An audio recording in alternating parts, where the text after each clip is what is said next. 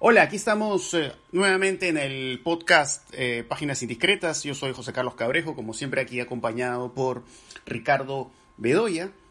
Y vamos a conversar a propósito de esto que se habla mucho en los medios de comunicación, en, las redes sociales, esto que eh, se define como, o definen como una nueva normalidad, es decir, cómo estamos acostumbrados a una forma de vida, a una cotidianeidad. Y bueno, indudablemente este asunto del COVID-19 pues ha transformado eso y tenemos pues una vida distinta, ¿no? El temor a salir a la calle, estar encerrados en nuestras casas. Vemos estas fotos, estas fotos, perdón, impresionantes de pues la ciudad que parece vacía, ¿no? Independientemente que bueno, ahora indudablemente el gobierno ha introducido flexibilizaciones sobre este asunto pues de quedarnos eh, en casa. Pero el hecho es que, independientemente de lo que está pasando no solo en la realidad peruana, sino en la realidad global, el hecho es que el cine, a través de distintos géneros, a través de distintos directores, a través de distintas formas de expresión, siempre ha habido pues una preocupación, ¿no? Por eh, estar pues ante ficciones eh, retratan de un modo u otro eso, ¿no? O sea, la idea de personajes que pues su forma, su forma de habitar el mundo, su forma de estar en el mundo, pues se transforma. Y justamente hablando de eso, eh, hace poco vi esta película, esta película protagonizada por Vincent Price, eh, Last Man on Earth, que eh, si no me equivoco, cuando se estrenó en Lima, tuvo el nombre de Seres en las Sombras. Eh, y que eh, se le conoce como la primera adaptación de este famoso libro Soy leyenda, que además, como ya sabemos, ha tenido pues otras, otras adaptaciones. Es muy interesante esa película, entre otras cosas, porque eh, como una película tan antigua como esa me parece que, y a pesar, por supuesto, de sus componentes fantásticos, eh, representa muy bien lo que estamos viviendo ahora, ¿no? Un poco me quedé impresionado con esta película de los años 60, estas primeras imágenes de estas calles vacías, este tipo que se va quedando solo y, y claro, va recordando, ¿no?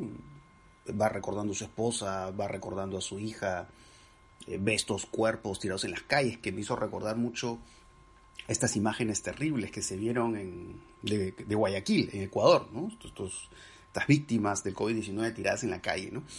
Entonces, eh, hay este asunto, vamos a decir, de reflejo en las películas, que más allá que puedan ser, por ejemplo, en este caso de ciencia ficción, terminan pues siendo medios de lectura, ¿no? De lo que puede estar pasando en la realidad, ¿no? Y, y es curioso, ¿no? Porque uno tiene justamente esta sensación de estar atrapada en una película de ciencia ficción. ¿no? Y, creo que esa película, eh, Last Man on Earth, me, lo hizo recordar. Claro. Em, sí, pues esta, esta, esta imaginería ¿no? de una ciudad transformada, eh, de una ciudad transformada por el vacío. ¿no? Em, yo pensaba, claro, porque un poco esa nueva normalidad es, eh, digamos, la representación de un mundo que es distinto al que conocíamos hasta ayer, digamos, ¿no? Es como que la fantasía de que ahora que estamos eh, en el confinamiento, de pronto salgamos, ¿no? Y encontremos algo que no era lo acostumbrado, no era lo, sólido, digamos, ¿no? Entonces, eh, y eso es, es, como una fantasía que se repite en el cine, ¿no? Que se repite en el cine, en la que de pronto una vida tranquila, una vida normal, de pronto es alterada, ¿no es cierto?, por una circunstancia extraña, que no necesariamente es una pandemia, ¿no? Puede ser, este, acaso una guerra, una guerra que no comprendemos, ¿no? O una conmoción social de algún tipo, un desastre de algún tipo, o simplemente un hecho que ocurrió de un modo imprevisto y que de pronto, de pronto ni siquiera nos hemos dado cuenta de él, ¿no? Por ejemplo, claro, esto nos lleva, claro, casi siempre a películas de género, ¿no? Sea películas de ciencia ficción, películas de terror, eh, y dentro de, esa, de ese mundo amplio de la ciencia ficción y el terror, películas específicas, ¿no? Eh, desde Los pájaros de Hitchcock, digamos, hasta, no sé, Días extraños, la película de Catherine Bigelow, ¿no? O, este, no sé, en fin, Alphaville de Godard, ¿no? Pero también, también estaba pensando en algunos autores, ¿no? Que se han escapado un poco del género, ¿no? Pero, por ejemplo, cuando pienso en algunas películas de Berman, ¿no? De Ingmar Berman, eh, sobre todo pienso en El Silencio, ¿no? Con esta extraña normalidad que se crea dentro de ese hotel, ¿no? Porque afuera hay, está pasando algo, ¿no? Vemos este, tropas, vemos ruidos, sentimos este, tanques. ¿no es cierto? Eh, aparentemente es un hecho militar, que nunca queda explicado, ¿no? Porque lo que interesa a Berman es justamente la sensación de acoso, ¿no? Lo que está dentro, lo que está ocurriendo en esa normalidad que se construye a partir de esa relación tensa entre las hermanas, qué sé yo. O por ejemplo en Vergüenza, ¿no? En la que juega con una idea parecida, ¿no? Que es eh, estos dos personajes que están en esta isla, ¿no? Eh, a la que de pronto llegan unos invasores que parecen ser militares, que llegan a, digamos, que, que, están tratando de imponer una ley marcial, ¿no? Y también pasa en la pasión de Ana, ¿no? Aunque ahí no es una guerra, sino que es algo misterioso que está acabando con las orejas, con las ovejas de ese, de, de esa isla, ¿no? Entonces hay poca gente, ¿no? Solamente son unos cuantos los que viven en esa isla. Y sin embargo, alguien está matando esas ovejas. ¿Quién es? ¿No? Y entonces se comienza a diseminar una sensación de culpable, de culpabilidad y de, y de extrañeza, ¿no? Que eh, crea ese malestar que es propio del cine de Berman, ¿no? Eso es bien interesante, ¿no? Porque es como eh, la nueva normalidad puede tener como dos caminos, ¿no? O reencontramos una normalidad, pero que ya no es la misma, y en consecuencia hay esa inquietante extrañeza, ¿no es cierto?, de la que se ha hablado y se ha escrito tanto, ¿no? O simplemente salimos a un mundo que no es igual, ¿no? Que ha sido transformado, en el que hay seres eh, que han mutado y, o espacios que se han transformado para siempre y que no son los mismos que conocimos. ¿no? Claro, ahora es curioso porque en estas, en estas películas que mencionas de Berman, claro, tenemos por un lado en El silencio del hotel, que claro, estamos hablando de personajes que salen de, de, un espacio, vamos a decir, de origen, y justamente uno de los personajes además se lamenta, ¿no? Dice que quiere regresar y de alguna manera es un encierro, a pesar que uno de estos personajes indudablemente sale, ¿no? Y tiene estas experiencias curiosas, de pronto, yo que sé, viendo en un lugar una pareja teniendo relaciones sexuales o algo por el estilo, ¿no? Pero hay esta gran... Va a un cine, sí, claro. Y hay esta sensación de desconexión entre los personajes, en este caso las dos hermanas, ¿no? Y además la fotografía, ¿no? Esta, fotografía muy contrastada, estas sombras marcadas, incluso hay esta, esta escena del niño que desciende una escalera del hotel y, se ve como una sombra expresionista, como si fuera pues Noferatu. Eh, entonces, esta visión entre sombría y a la vez el asunto de la profundidad de campo y que resalta esa desconexión y esa soledad, ¿no? A pesar que sí, ves a los personajes interactuando con otros, pero cada uno está como sumergido en sí mismo, ¿no? Y mientras tanto, claro, los tanques, ¿no? Todas estas eh, figuras bélicas que van apareciendo alrededor. Y el problema además del idioma, ¿no? Este personaje que no puede, no, comparte pues el mismo idioma, ¿no? Con este hombre que trabaja ahí en el hotel. Eh, entonces, claro, ¿no? Hay este asunto del, del cambio de vida que se ve a partir, por ejemplo, de estas imágenes de la guerra, que por supuesto también se ve pues en, en Vergüenza, pero claro, al final como eh, Berman pues termina sumergiéndose pues en esta, en esta visión de la humanidad tan densa, ¿no? Y tan compleja em, y, angustiante también, ¿no? Porque bueno, obviamente vemos ya los típicos recursos de Berman, estos primeros planos extraordinarios, ¿no? Y bueno, todo pues lo que hace tan especial su cine, ¿no? Eh, o esta relación que tiene el niño en el silencio con los enanos, ¿no? Estos enanos que hacen estos como shows, eh, parecen entre teatrales, eh, circenses, ¿no? Y que juegan al asunto del disfraz, que es otra cosa muy importante en Berman, ¿no? Eh, o la persona, podríamos decir, decir, la máscara que van construyendo, ¿no? Lo que vemos de ellos, pero hay algo ahí que ocultan, ¿no? Entonces es, es muy interesante eso, ¿no? Como el asunto de la guerra que aparece en Berman, en Vergüenza, en Silencio, pero termina metiéndose pues en algo muy interno en los personajes. Pero dado que hablabas de, claro, en el caso de Berman, que es pues todo un autor cinematográfico y, tiene esta forma tan singular, un poco de entrar a estas situaciones de nueva normalidad, que lo vamos a ver también en los géneros, es muy interesante, pues, el caso, el caso, por ejemplo, de directores de la nueva ola francesa, como el caso de, Truffaut y Godard, ¿no? Eh, tiene esta, tiene pues Truffaut esta adaptación eh, de Fahrenheit 451, eh, donde lo que la nueva normalidad consiste pues en la desaparición de los libros, ¿no? Los libros se queman. y estos personajes que tienen que aprenderse de memoria estos libros para que estos libros pues no mueran, ¿no? sigan vivos de un modo u otro.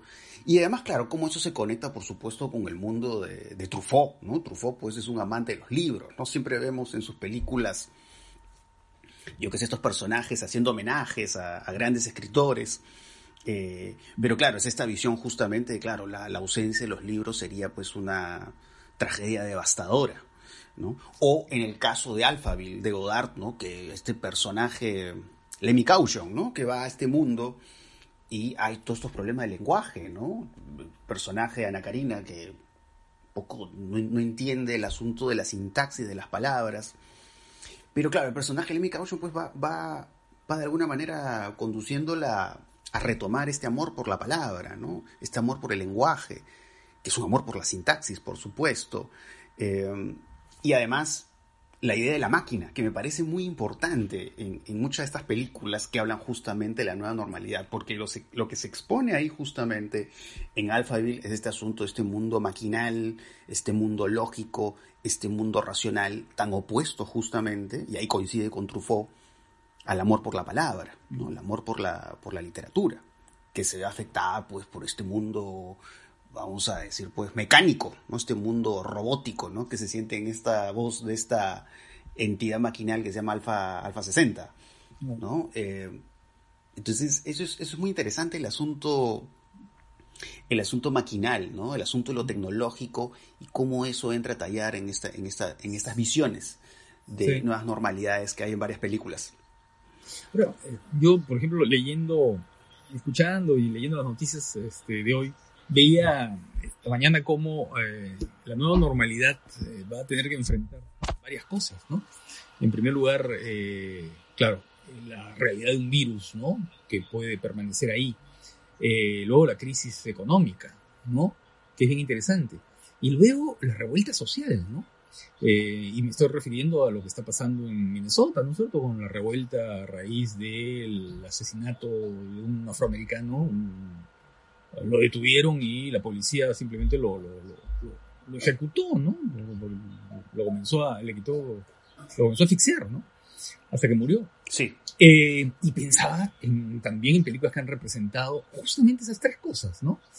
Eh, pensaba en esa película que mencioné antes, En Días Extraños, de Catherine Bigelow, donde hay justamente eh, la representación de una revuelta social a raíz justamente de la muerte de Ronnie King, ¿no? ¿Te acuerdas de ese caso que hubo ese año, hace algunos años, que también causó una gran conmoción, ¿no? Y bueno, y Cosmópolis, ¿no?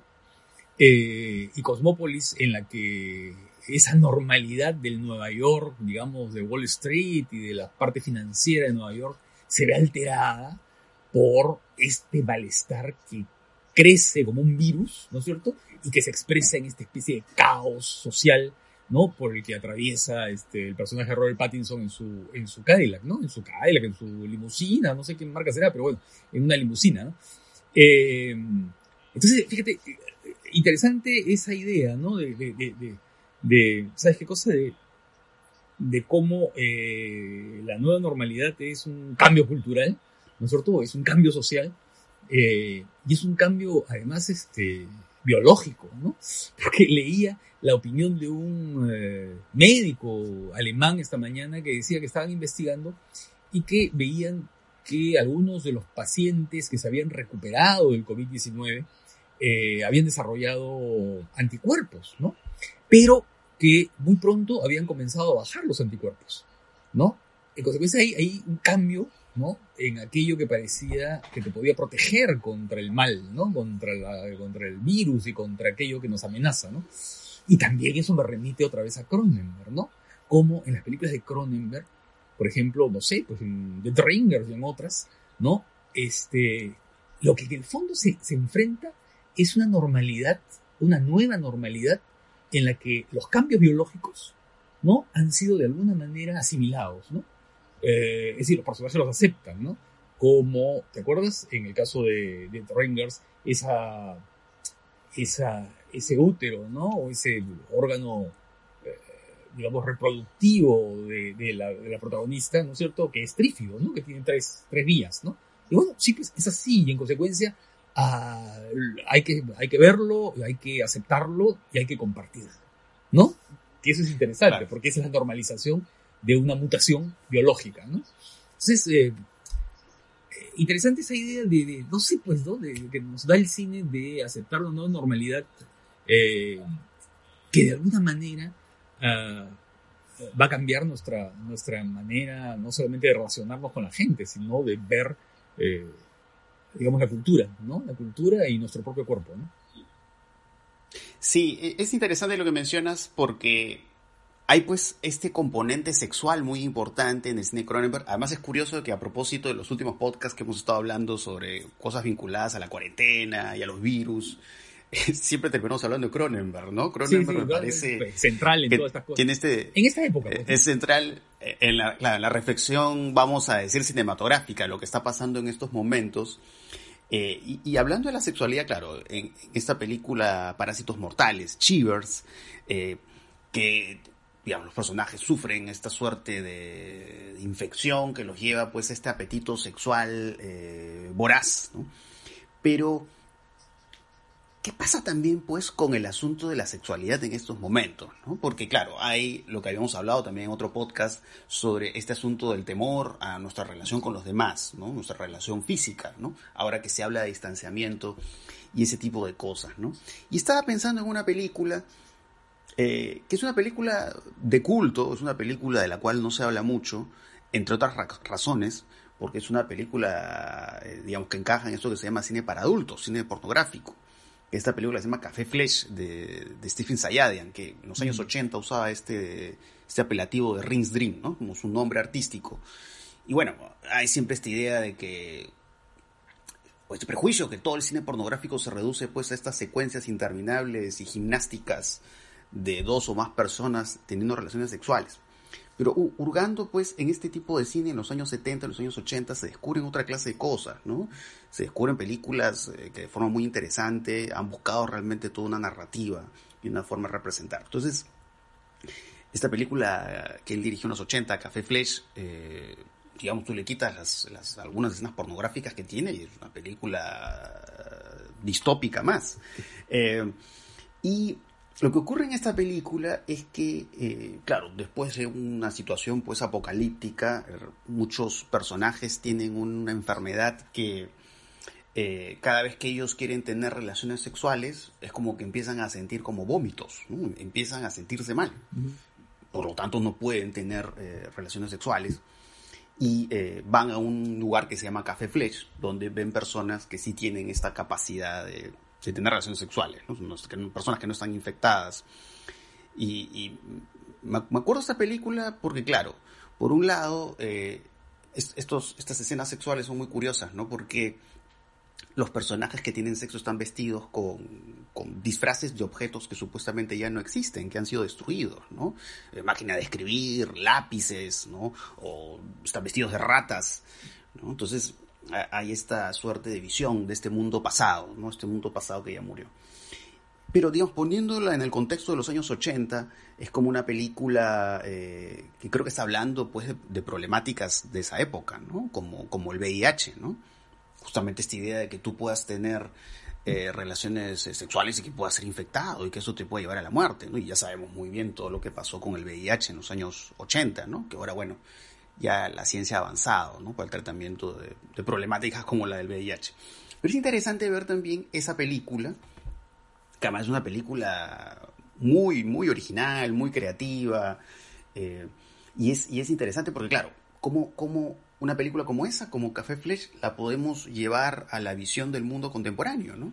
¿Qué va a pasar con nuestra sexualidad ahora? ¿no? Un poco como en la película también va a ocurrir que, de pronto, eh, vamos a tener temor de nuestra propia sexualidad, temor de pronto, yo qué sé, ¿no? Alguien quiere, se conoce a alguien, va a querer tener una aventura, va a pensar de pronto que si en su relación carnal con otra persona eso eh, podría pues conducirlo a una terrible infección.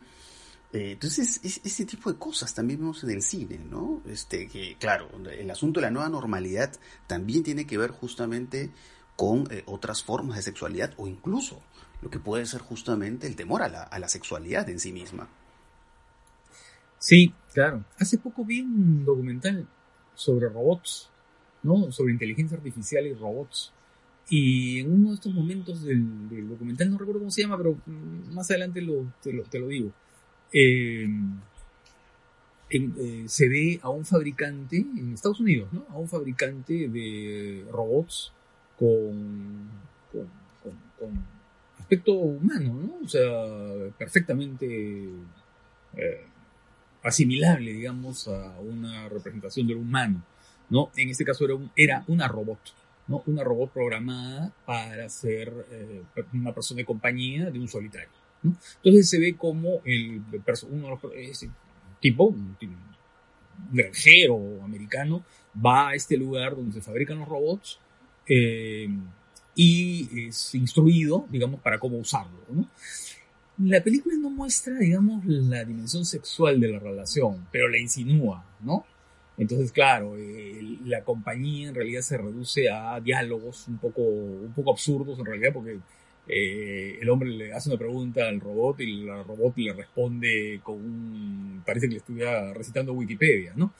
Pero eh, llega la noche, ¿no? Uno puede imaginar lo que está pasando, eh, pero no, no, lo trata la película. Pero es una película bien interesante que alude un poco a eso, a esa normalidad en la cual, digamos, la sexualidad va a tener que ser va a tener que estar de alguna manera mediada, ¿no? Por la tecnología. Claro, Pero por las pantallas. Por las pantallas o por, no sé, las máquinas en general. Por el metal y por, ¿no? Por una serie de cosas. Sí.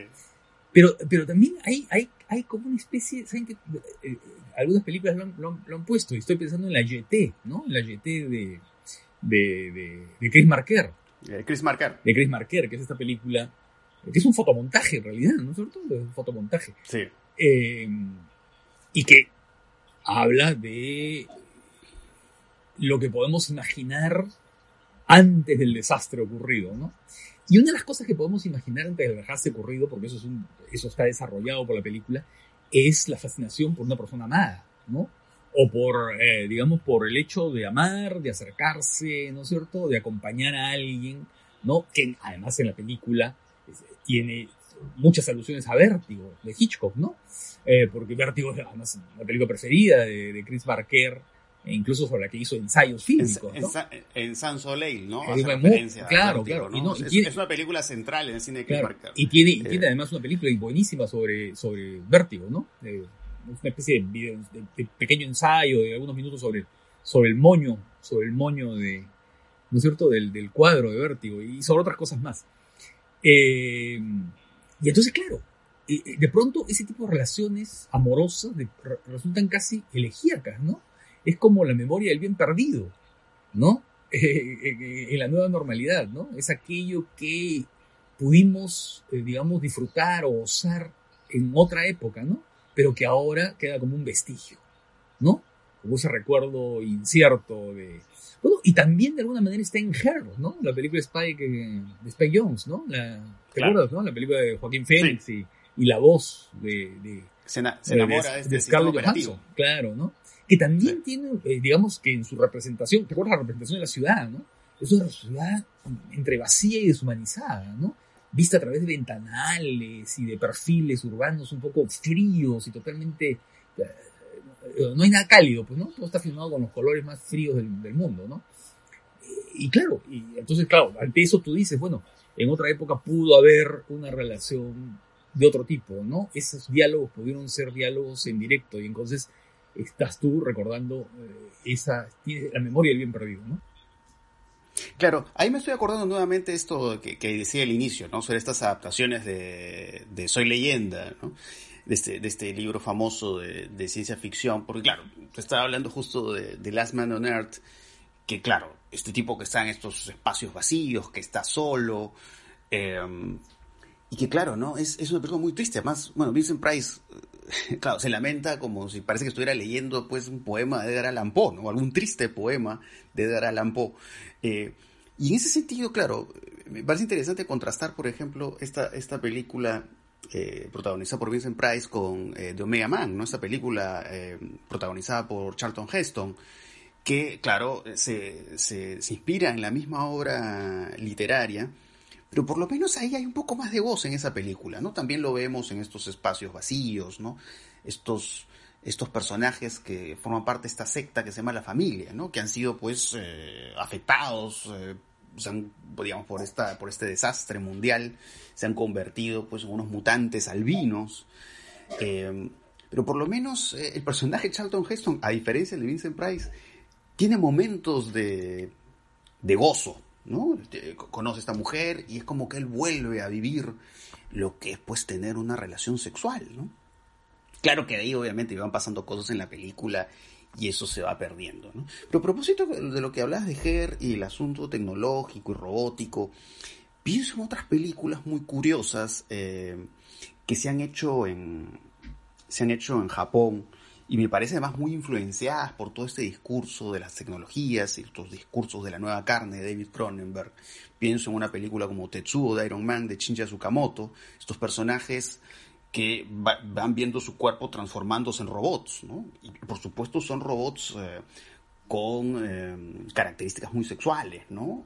Eh, hasta un poco ya lindando con las imágenes de lo hermafrodita, ¿no? Esta mujer que le sale como un taladro fálico. Entonces, es, es esta película, Tetsuo de Iron Man, que es una película que habla justamente de esta suerte de cierto tipo de humanidad que se pierde, ¿no?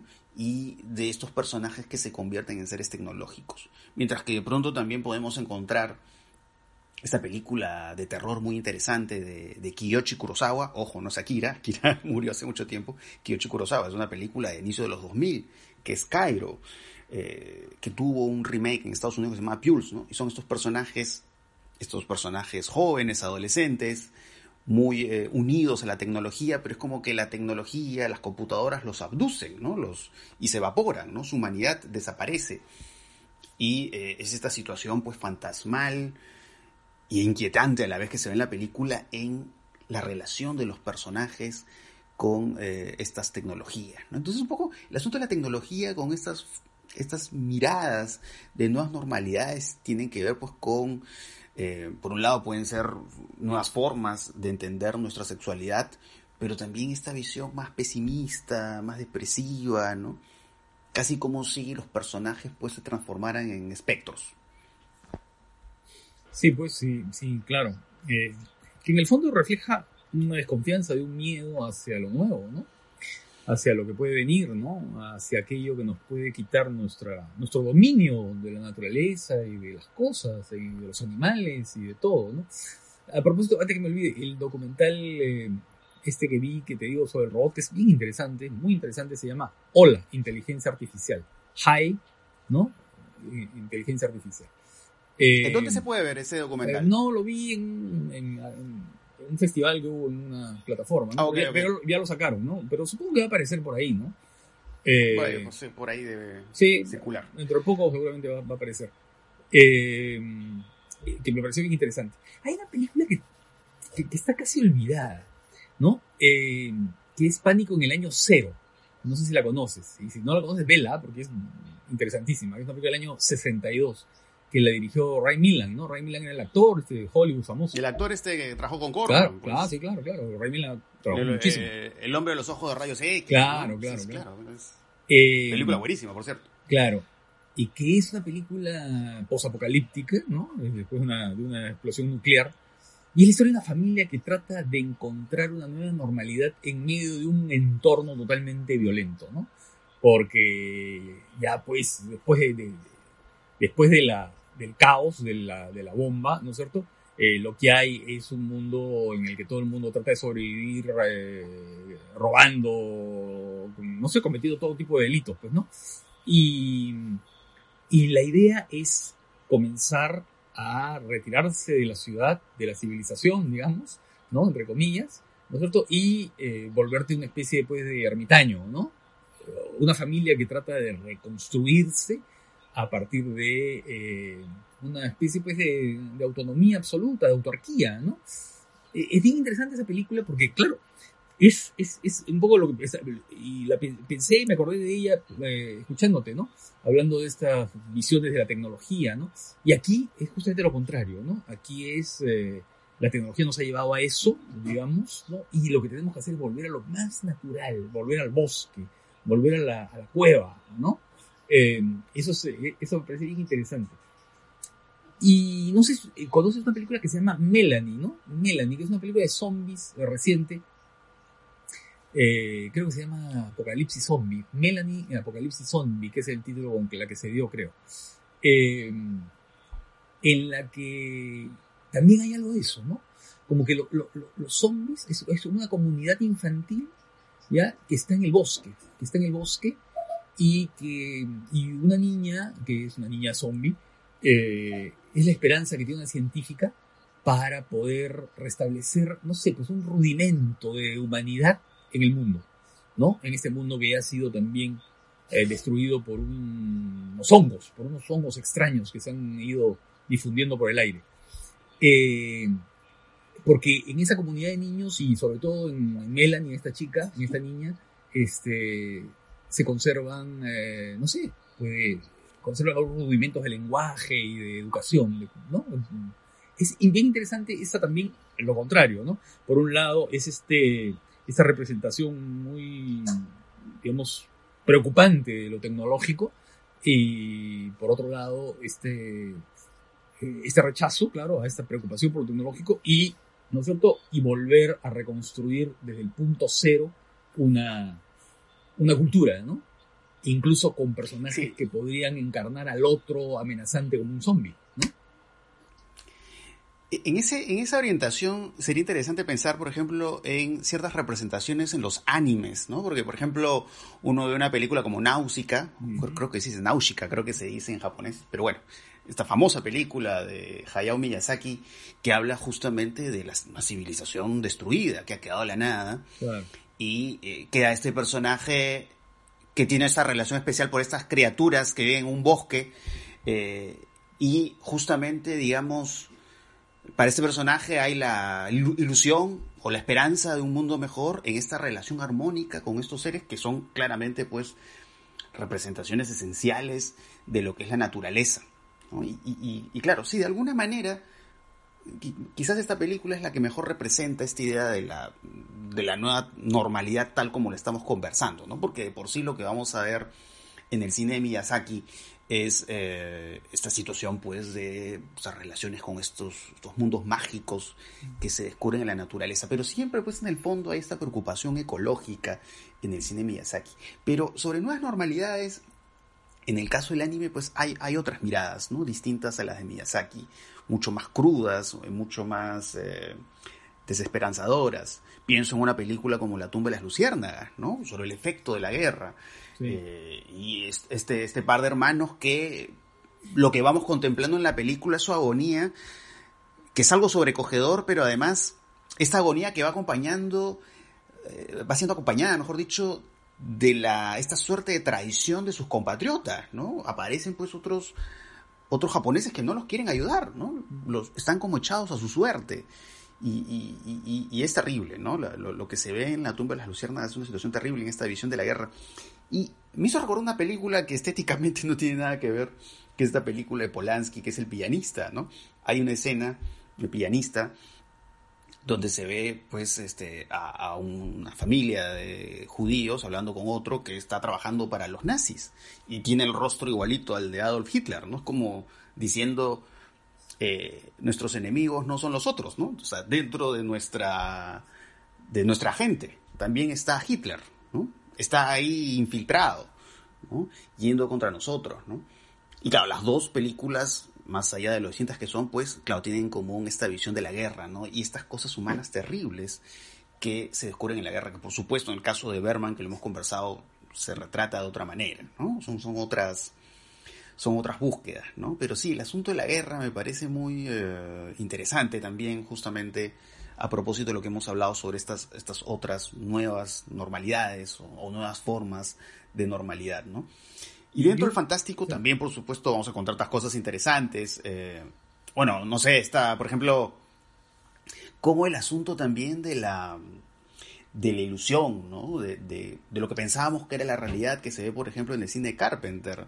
Eh, pienso pues en, en esta película eh, In the Mouth of Madness, en la boca del miedo, que estuvo hace un tiempo en Netflix, ¿no? Este tipo que descubre que estas novelas de este escritor Shutter Kane como que van infectando la realidad de algún modo, ¿no?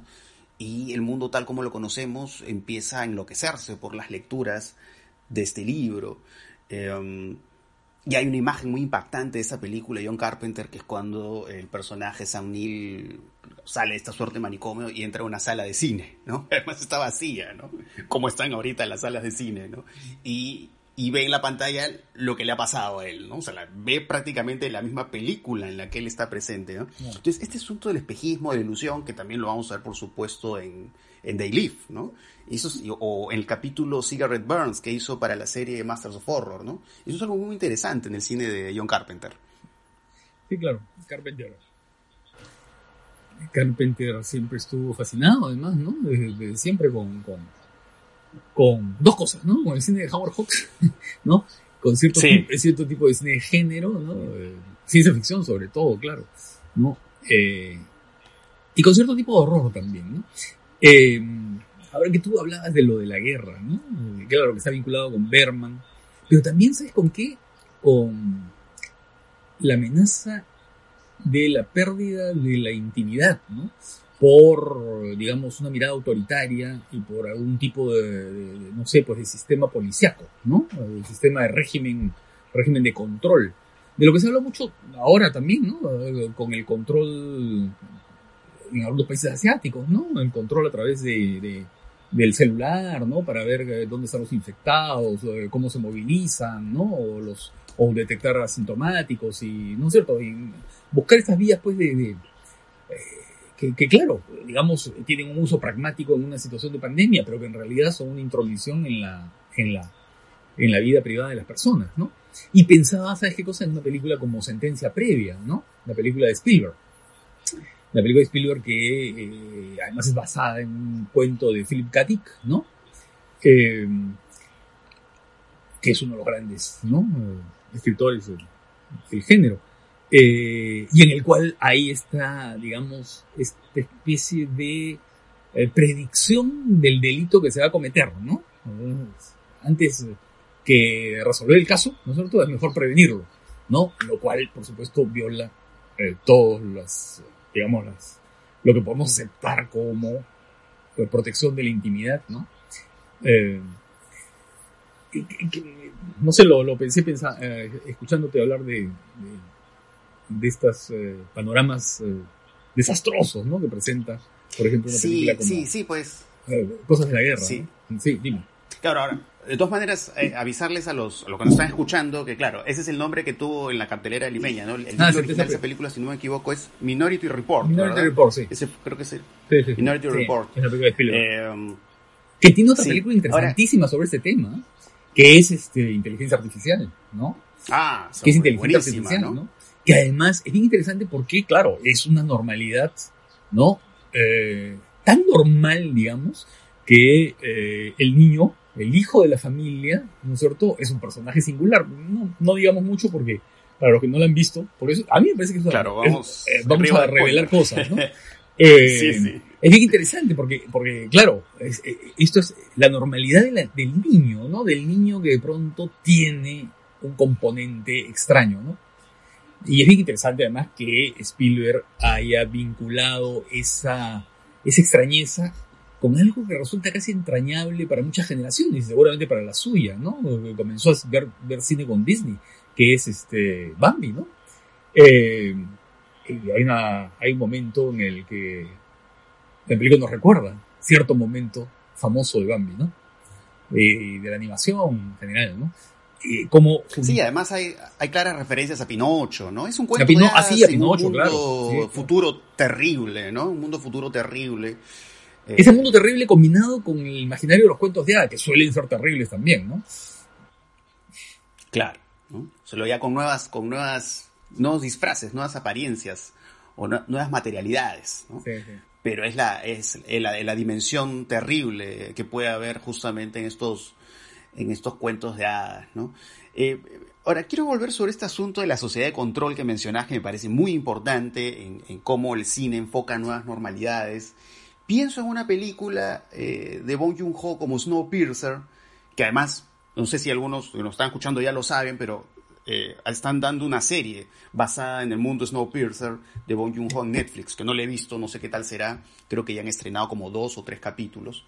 Pero bueno, yendo a, la película de Bong Joon-ho, Snowpiercer, que es protagonizada por este actor Chris Evans, el de, que es conocido por interpretar al Capitán América en el mundo Marvel, en Snowpiercer vemos este gran tren, que es donde viven estos personajes, no pueden salir de ahí por todo el desastre ¿no? que, que pasa en este mundo de la película.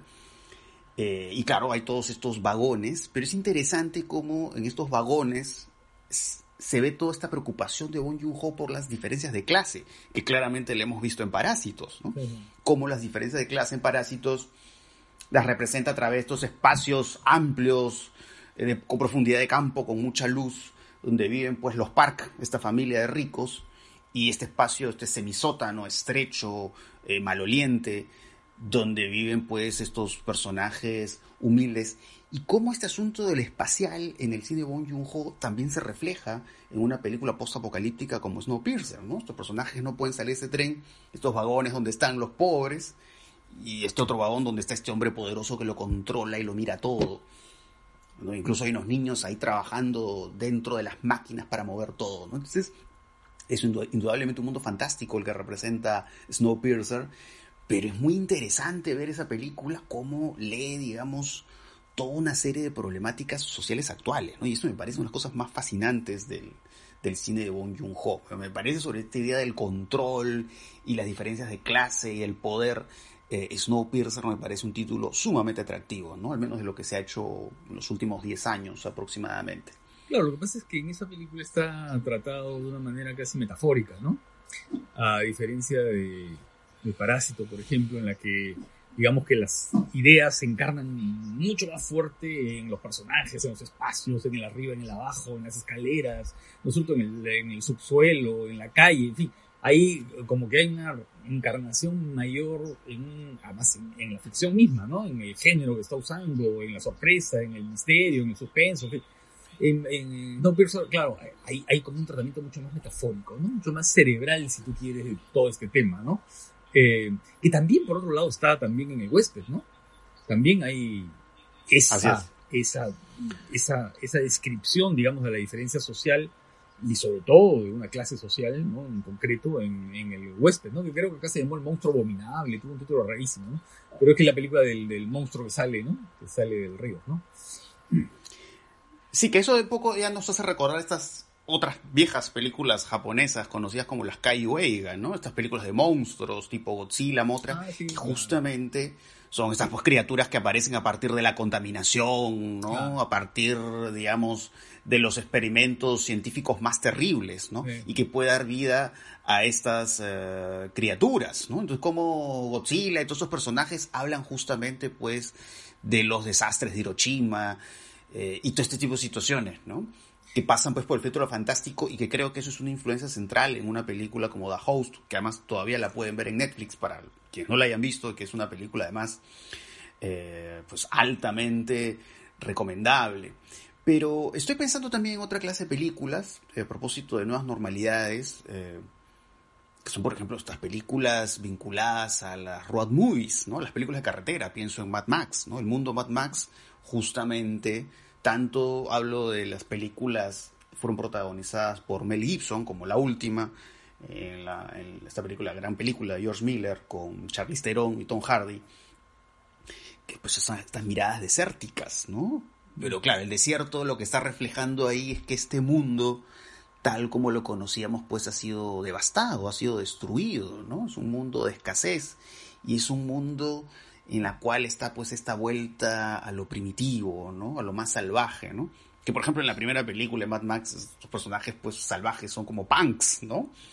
Los personajes con motos y cadenas y ese tipo de cosas, ¿no? Que ya en, esta última película, guerreros primitivos, ¿no? Ya en la última película, la película con Tom Hardy, Charlize Theron, ya George Miller, ahí ya tiene otras búsquedas también, ¿no? De un poco ya también ese componente de, cómo se retrata en la actualidad a los personajes femeninos, personajes femeninos que adquieren fuerza entrando de pronto en cierto tipo de cine en los cuales eh, los personajes masculinos han tenido un componente mucho más estelar, ¿no? O pues también estas películas tipo Dead Race 2000, ¿no? Estas películas más que parecen como cartoons, pero estos personajes que usan sus carros para matar personas para ganar un concurso, ¿no? Que hasta ya la vida humana pierde valor en, en alguna de este tipo de películas. Un rollerball, ¿no? en que juego, un rollerball. El juego es un juego mortal en realidad, ¿no? Eh, sí, hay, hay, mucho de eso, ¿no?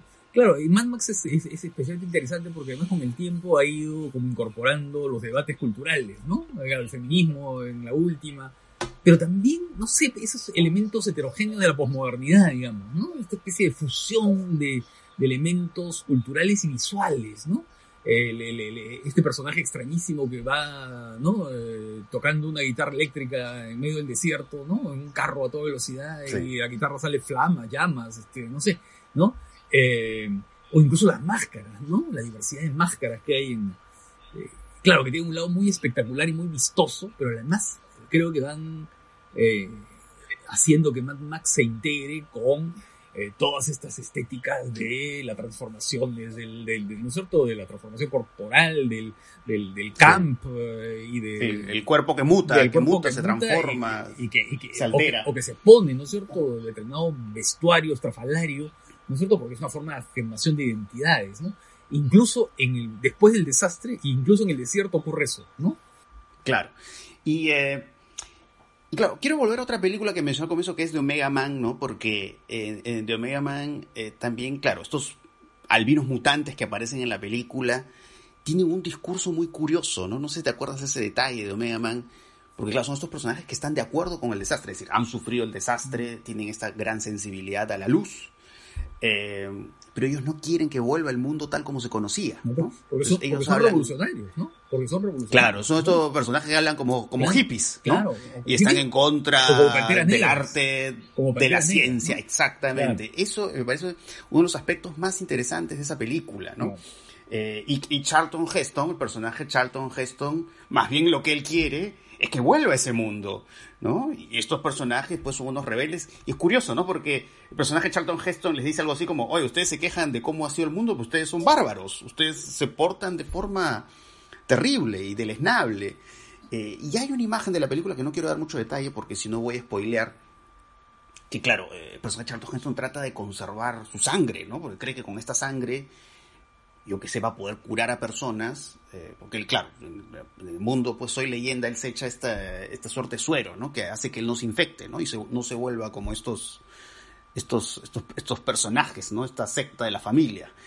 Eh, y hay esta imagen muy interesante en la película, eh, en contraposición de estos, de estos revolucionarios, ¿no? Encapuchados en Omega Man, que se ve la imagen de Charlton Heston sangrando y en una posición crística, ¿no? Como los, brazos extendidos como si fuera Cristo en la cruz. ¿no? Mm. Entonces es curioso esa contraposición, ¿no? porque claro, estos personajes que reniegan del mundo tal como era, eh, pues claro, no, no, no es que eso es lo que se ha visto en la película como algo positivo, ¿no?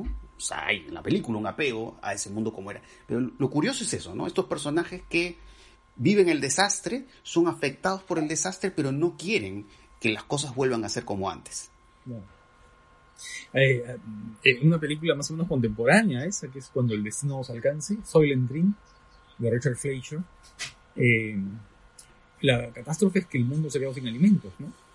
y se ha quedado sin alimentos porque el, digamos, el campo ha sido destruido, ¿no? la naturaleza está ya en extinción. y, y se inventa un sistema para que la gente muera mirando lo que fue el pasado, lo que fue su juventud, lo que fue el mundo antes de que ocurriera este catombe. ¿no? Y entonces eh, los moribundos se echan en una especie de plataforma ¿no? que tiene una gran pantalla en el techo, entonces mueren mirando hacia arriba. ¿no? Y qué cosas les proyectan, es como un cine, ¿no? Como una especie de gran cinerama, ¿no? Como una especie de IMAX así gigantesco, ¿no? Eh, en la que vemos paisajes, ¿no? Eh, campos de flores, campos de trigo, paisajes naturales, ¿no? Paisajes naturales y la gente muere en eso, ¿no? Eh, lo cual es una variación, digamos, de eso que estuvimos hablando antes, ¿no? De cómo, eh, como una especie de rechazo a la tecnología que trae destrucción y desastre, ¿no cierto? El refugio es el campo, ¿no? Pero en este campo también está mediado por la tecnología, porque en realidad el que está muriendo está viendo una pantalla, ¿no? Y se está, y está viendo una pantalla que reproduce algo que ya no existe, ¿no? En consecuencia, la tecnología es la que ha logrado conservar o preservar ese recuerdo fabuloso, ¿no? De la naturaleza humana. Sí, pues, este asunto terrestre, digamos. O sea, me, me, parece que en muchas de estas películas el asunto de la memoria muchas veces es muy importante Ah, y el registro de esa memoria. Eh, en el caso de Last Man on Earth, ¿no? El tipo está viendo ahí una película, viendo estas imágenes familiares, ¿no? Estas grabaciones, ya vamos a decir, pues, eh, pues íntimas, ¿no? Eh, y bueno, pensemos también, pues, en, en volviendo un poco al, cine, al, al, viejo cine de autor francés, eh, pensemos en una película como Hiroshima, mi amor, de Alain René, que además es el gran cineasta de la memoria, es el gran cineasta del recuerdo. Y eh, toda esta voz que, en off que se escucha al comienzo, ¿no? Y que habla de Hiroshima y de toda esta terrible transformación por eh, la que ha pasado, ¿no? Que obviamente, pues ya eh, René pues lo, lo retrata de una manera pues muy singular, muy a su estilo. Pero sí, el, el asunto de recordar cómo era el mundo Claro. eh, y de pronto a través de registros eh, cinematográficos entre los cuales están los personajes, creo que eso es un componente muy, muy singular Es ¿no? que- en varias de estas películas. Es que lo que pasa es que en general hay- hay- en esas películas, en casi todas, hay un personaje que conoció cómo fue el mundo, ¿no? Que lo vio y que en consecuencia puede dar, dar testimonio de lo que ocurrió, incluso de lo que es irrepresentable, ¿no? Porque en Hiroshima, mi amor, que tú has mencionado, eh, las, eh, lo que se escucha en ese en esa voz, eh, ¿no es cierto?, que se va repitiendo y que va creando una especie de, no sé, de, de sensación hipnótica, ¿no? En su repetición, Sí. es eh, la voz del japonés que dice, no, no viste nada en Hiroshima, le dice a, ¿no? a la francesa. Y la francesa dice, no, pero yo estuve en el museo tal. No, no, no, le dice, tú no viste nada en Hiroshima. Es decir, hay elementos que son irrepresentables, ¿no? Yo eh, lo puedo decir porque este, estuve ahí, ¿no es cierto? Es parte de mi cultura, dice el japonés, ¿no es cierto? Es parte de mi tradición, de, mi, de, mi, de la formación de mi memoria, ¿no? Eh, tú no. Tú pudiste haber estado en un museo donde se veían los vestigios, los restos de Hiroshima, pero en realidad no lo viviste, ¿no?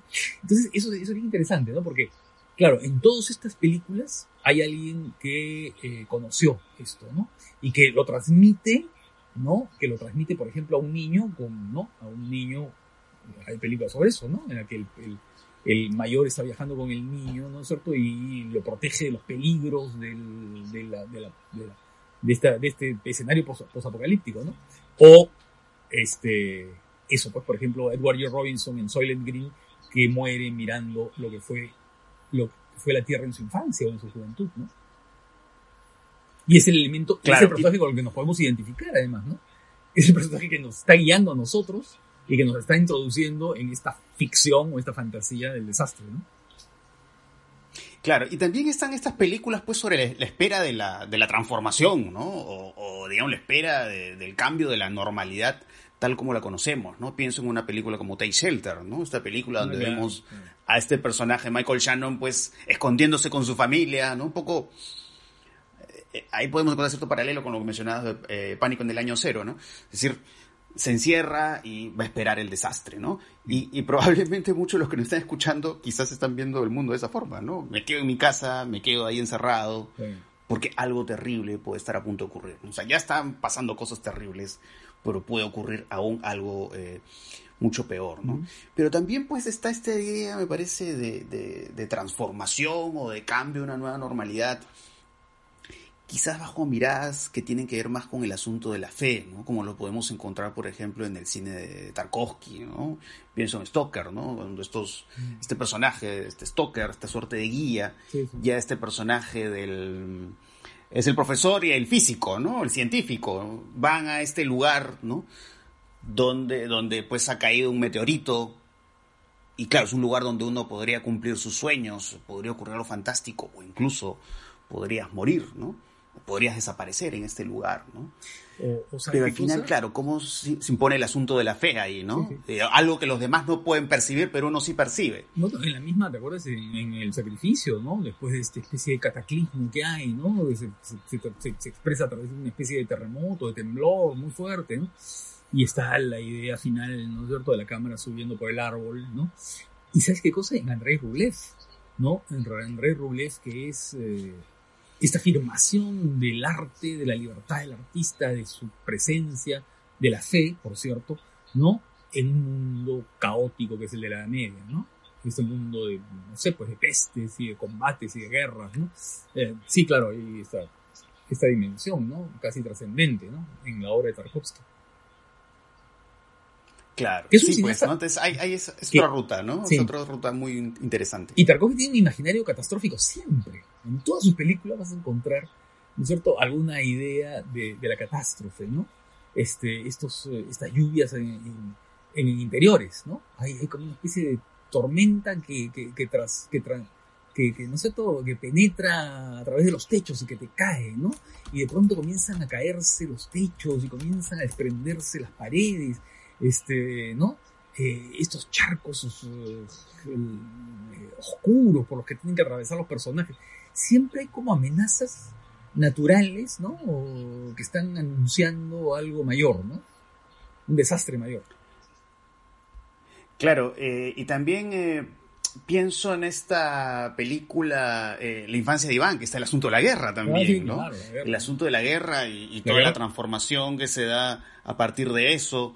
Eh, pero claro, es, es, o sea, lo fascinante de Tarkovsky pues es todo este tratamiento plástico, todo este trabajo de la fotografía, que, y un poco la imagen y su retrato de los espacios te hace sentir eso, ¿no? Eso, eso que de pronto es un contacto con algo pues trascendental, ¿no?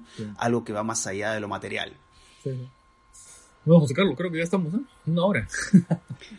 Sí, ya hemos hablado bastante, ¿no? Podría hablarse más, ¿no? Aunque hay varias cosas relacionadas al asunto de la nueva normalidad que ya lo hemos hablado en otros podcasts, como el asunto de los zombies, que por supuesto eso es elocuente, el asunto del encierro, en la noche de los muertos vivientes, y eso es algo que también lo vamos a ver en otras películas. Eh, pero, bueno, creo que hemos, hemos un poco visto pues otros ángulos, ¿no? A partir de esto que tanto se ha hablado en los medios de comunicación últimamente, como la nueva normalidad, y que el cine como ya hemos podido notar, pues lo ha retratado de formas muy distintas. Así que bueno, espero que les haya gustado el, podcast y eh, ya nos estaremos escuchando muy pronto. Así que eso sería todo y chao.